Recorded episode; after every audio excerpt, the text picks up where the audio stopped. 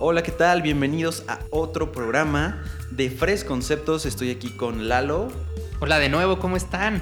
Estoy muy contento de estar aquí ahora hablando de un nuevo tema sobre, dinos George, la importancia de la comunicación. La importancia de la comunicación. Híjole, podríamos estar en un mundo de conceptos, claro. pero muchas veces nosotros tratamos de encontrar eso que comunica de la mejor manera nuestro mensaje como empresas, porque las empresas y en general las personas se basan en, en comunicación. Entonces, claro, y yo considero que hay que repensar la comunicación. Hay veces que, que la comunicación se ve como un elemento eh, no separado, pero un último elemento en las empresas. Claro. Es decir, primero tengo que tener otras cosas y después pues me enfoco en la comunicación. La comunicación es una parte esencial no solo de las empresas, sino también del ser humano. Es Sí. esa parte que cohesiona, que me ayuda a entenderme con el otro. Porque a la larga, Exacto. pues para poder entendernos y comunicarnos entre nosotros, tenemos un, un entendimiento de palabras, sonidos, lo que tú quieras, Exacto. pero de manera eficiente podemos entendernos, ¿no? Sí, y sobre todo tenemos que tener muy en cuenta en las empresas el concepto de comunicación estratégica. Es decir, la comunicación siempre me tiene que ayudar a lograr un objetivo. Y tiene que estar, vaya, eh, encaminada a ese objetivo. Y después de esta comunicación estratégica ya vemos muy en específico las tácticas a seguir para lograrlo. Porque de, de repente nos encontramos en Facebook o, o en anuncios, donde ustedes quieran. Pero el punto es que de repente hay tanta información que nos dan que no está filtrada, ya no sabemos qué es verdad, ya no sabemos qué tomar como información verídica y a veces ya nos saturamos de tantas cosas. ¿Qué es eso? ¿Qué es la comunicación efectiva y cómo diferenciar como empresa de qué le sirve y qué no le sirve al final a nuestros consumidores, ¿no? Claro, yo creo que aquí parte también del entendimiento de, de tu audiencia. Tenemos que identificar muy bien cómo es nuestra audiencia real. Tenemos muchísimas herramientas para saber quién es nuestra audiencia. En la parte digital tenemos justo, eh, podemos hacer algún análisis de audiencia con inteligencia artificial, saber eh, algunos segmentos o algunas audiencias y saber qué mensaje, porque cada audiencia es distinto, es decir, qué Sí. mensaje dirigir a cada audiencia en específico para comunicarnos efectivamente, pero también pueden ser otros análisis un poco más tal vez del tipo un poco cuantitativo, que lo tenemos un poco más en la parte de Google Analytics, así que también nos dan bastante idea de cuál es el interés de nuestra audiencia sobre algunos temas de, de nuestro sitio, por ejemplo, pero también eso abarca también la comunicación un poco más tradicional, entre comillas. Claro. ¿No? Porque, digo, si nosotros prendemos la tele, no es lo mismo que lo que vemos en la mañana, tal vez el noticiero, luego el matutino, eh, a mediodía o en las noches la típica novela, porque, como tú bi- bien dices, hay un segmento al que atendemos Claro. y la comunicación para cada uno de esos segmentos debe de ser diferenciada. Y hay que adaptarnos a cada plataforma y a cada tipo de audiencia. Claro. Es decir, el mensaje que yo doy, por ejemplo, en televisión no puede ser el mismo que el que yo doy en medios digitales. Sí tiene que haber una cohesión, sí tiene que ser similar, pero no igual, no en los mismos formatos, no en la misma duración. Eh, varía, los hábitos de la audiencia varían Sí. y aparte hoy en día nos enfrentamos a un reto bastante grande, que nuestra audiencia está fragmentada, es decir, tenemos este concepto de fragmentación de audiencias. Antes, pues con llegar mm, tal vez a la tele, pues ya llegamos a la mayor parte de la población. Ahora, si bien si sigue siendo masivo, ya la audiencia está fragmentada. ¿Por qué? Porque ven Netflix, porque están en Facebook, están en YouTube, están en muchísimas redes, en TikTok, por ejemplo, también, ¿no? Y ahí to- tocaste un tema muy importante que me parece oportuno definir, hablando de un mercado masivo. ¿Qué es un mercado masivo? Porque también está el otro concepto, que son los mercados de nicho. Claro. ¿Cuál es la diferencia entre el mercado masivo y el mercado de nicho? Bueno, el mercado de nicho se centra en personas justo que tengan características similares, pero en vaya, eh, eh, en cómo yo segmento esas características son un poco más amplias. O mi objetivo cuando yo ataco un mercado masivo es justo, como su nombre lo dice, llegar al mayor número de personas. Esto es muy eh, ad hoc para marcas o productos justo de primera necesidad, por Claro. ejemplo, que tengan una alta rotación. Es decir, si yo soy un producto, un papel higiénico, por ejemplo, soy un refresco, pues mi interés es llegarle al mayor número de personas y por ende las, las estrategias de comunicación son un poco más masivas.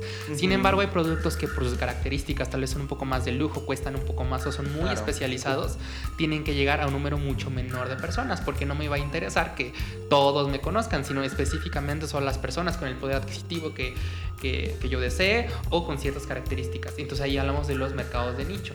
Entre más, eh, pues vaya, más especializados en nuestro producto, más de nicho tiene que ser nuestra audiencia o nuestro segmento. Que de hecho lo importante aquí es entender cuál es la diferencia, porque yo puedo tener bien una botella de agua, satisfacer la necesidad de beber agua, y puedo tener un diferenciado, puedo tener una botella de agua Ultra Plus con 200 características y componentes, agua que viene de los Alpes suizos, por Claro. así decirlo, y es un nicho de mercado, sin embargo satisface la misma necesidad que el agua que tú puedes consumir o Claro, agarrar en y una creo que también el ejemplo muy típico es el de las leches, en. México sobre todo, ¿no? Vas al pasillo y ves como 300 tipos de leches con calcio, sin calcio, para may- personas mayores, para personas bebés, Sí. ¿no? Entonces, aquí es importante tener también en cuenta, justo como decíamos, las características de cada segmento.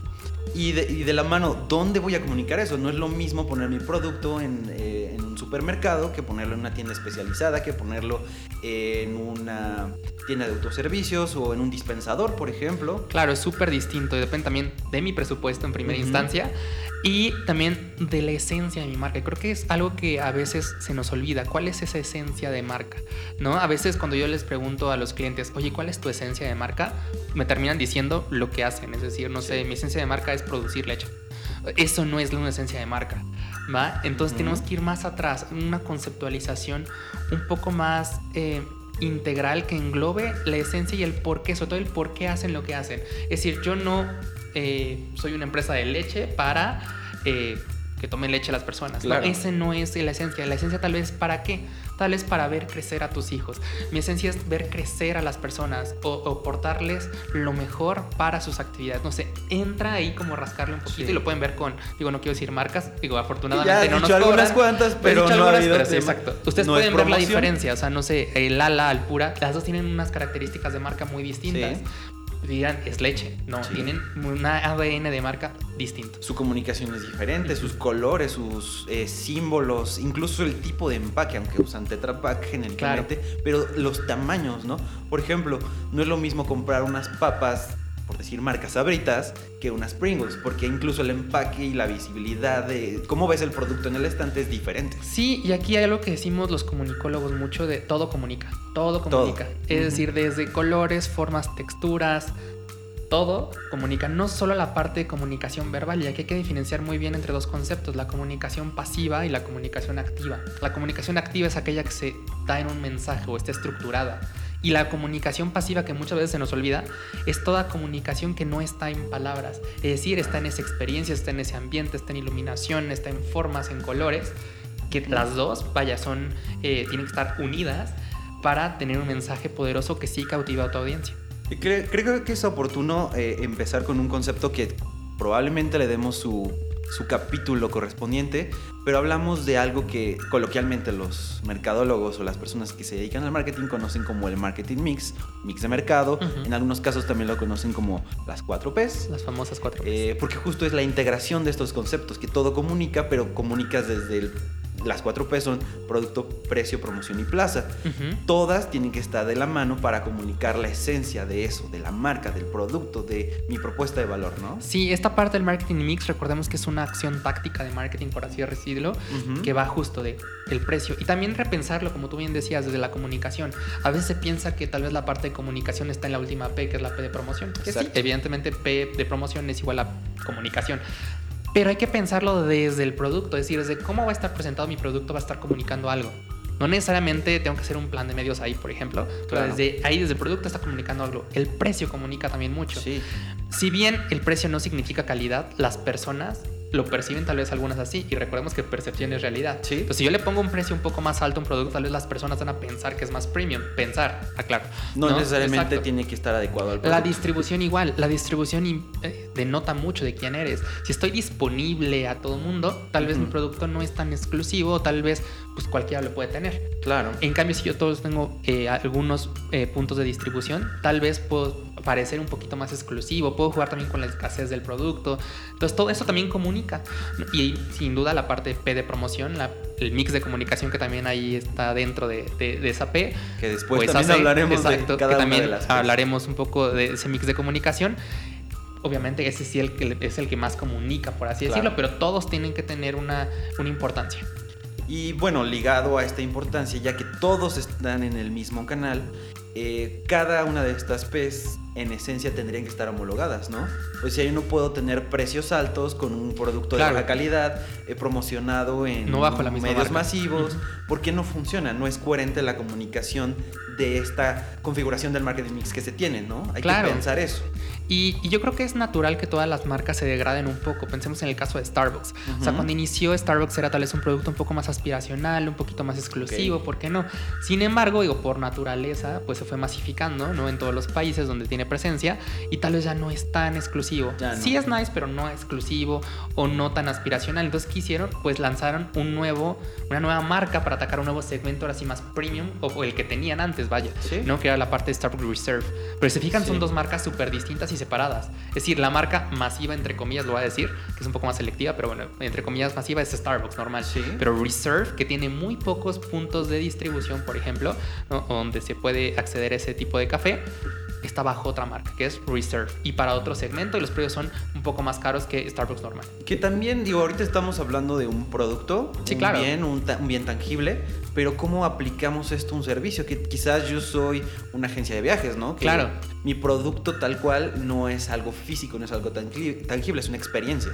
¿Cómo vendemos esta comunicación? Claro. Un servicio. Aquí, no digo que sea un poco más difícil, pero aquí entramos con un reto de una gestión de algo intangible.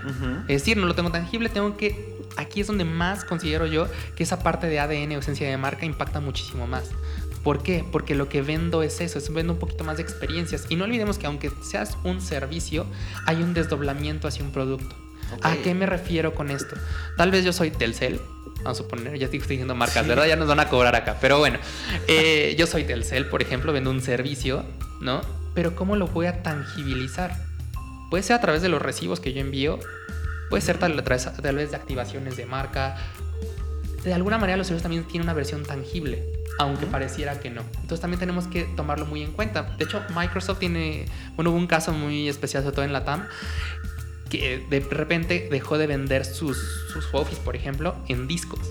Entonces Todo la gente y de todo lo hacía a través digital. de digital. La gente como está muy acostumbrada, sobre todo en esta parte de Latinoamérica, a tener algo físico, pues empezó a tener ahí problemas y un poco de baja de ventas en esa Sí, parte claro. de es que yo quiero comprar algo físico. A pesar de que ya es un servicio, suscripción, tal cual, ¿no? Entonces, ¿qué hizo? Pues volver a lanzar cajitas que nada más tienen el código básicamente de activación. ¿Por qué? Porque los hábitos del consumidor son muy distintos y todavía son muy tradicionales. Entonces Y- también y- tenemos y que pensar cómo hacerlo. Justo con Microsoft hay algo muy importante y que- creo que con eso vamos a terminar Claro. el podcast de hoy. Es la parte de escuchar, porque la comunicación no solo es decir, sino también recibir como marcas. Sí, lo más importante de la comunicación en todos sentidos, no solo de marcas, es escuchar.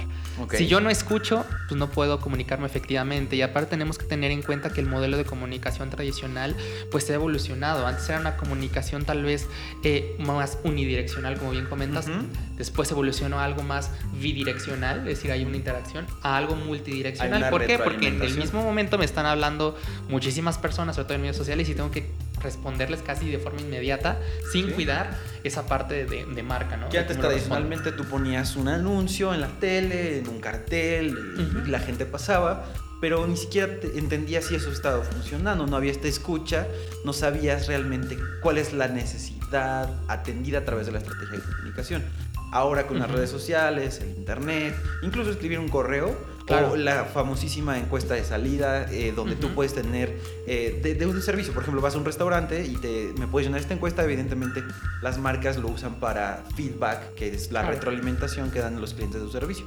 Una comunicación en ambas direcciones y tenemos que entender que las marcas eh, tienen que adaptarse a sus clientes en algunos casos, ¿no? Sí, siempre decimos esta frase de adaptarse o morir, ¿no? Entonces tenemos Sí. que adaptarnos. No lo vean como algo que, que les dé miedo o no estén tan temerosos del cambio. Al contrario, abrácenlo y el cambio y nuevas tecnologías son un aliado, no lo ven como un rival. Creo que ese es el gran error y en mi experiencia lo he visto en algunas empresas, que no diré nombres. eh, Por ven- favor, no ven a las nuevas tecnologías justo como un rival, ¿no? Hay que Sí. vencer a esta nueva tecnología. ¿Por qué no la integramos a mi oferta Sí. comercial o a mi oferta de valor? Y me ayudo de esa nueva tecnología para prosperar en el futuro. Entonces yo creo que ahí está la clave. Justo acá, tomaste este tema sobre qué es una oportunidad, Claro. qué es una amenaza, que también hablaremos Lo de, vamos a ver en otros... de otros capítulos, porque hay unas estrategias sobre eso, pero sí abrazar estas nuevas tecnologías para comunicar para comunicarte y escuchar ¿no? al, al cliente, a las empresas, a los usuarios. Al final ya no estamos hablando de de empresas vendiendo productos. Hay una comunicación, hay medios donde nos podemos interactuar, recibir eh, recomendaciones, comentarios positivos, incluso los rates que te dan de las cinco estrellas en, en Uber comunican algo, ¿no? Claro, sí. Y si quieren saber más de temas de comunicación y de negocio, no se pierdan el siguiente Fresconcepto, porque va a estar muy, muy interesante y vamos a hablar algo bastante peculiar que ya hemos repetido aquí en esta sesión, que es acerca de las marcas. Entonces no se lo pierdan, va a estar bastante interesante. Perfecto, y nada más les recuerdo que si tienen alguna sugerencia de tema, algún comentario, quieren platicar de algo, eh, nuestro contacto de correo es literal así, contacto arroba fresco frsko.com. Cine y Nos con K. pueden, cine y con K. Nos pueden encontrar también en Facebook, Instagram, Twitter, LinkedIn y Y, y las demás. Y las demás que podamos eh, crear en el futuro, por, apoyando estas nuevas tecnologías. Y por mi parte eso es todo. Muchas gracias Lalo. Muchas gracias Jorge y nos vemos a la próxima. Hasta luego.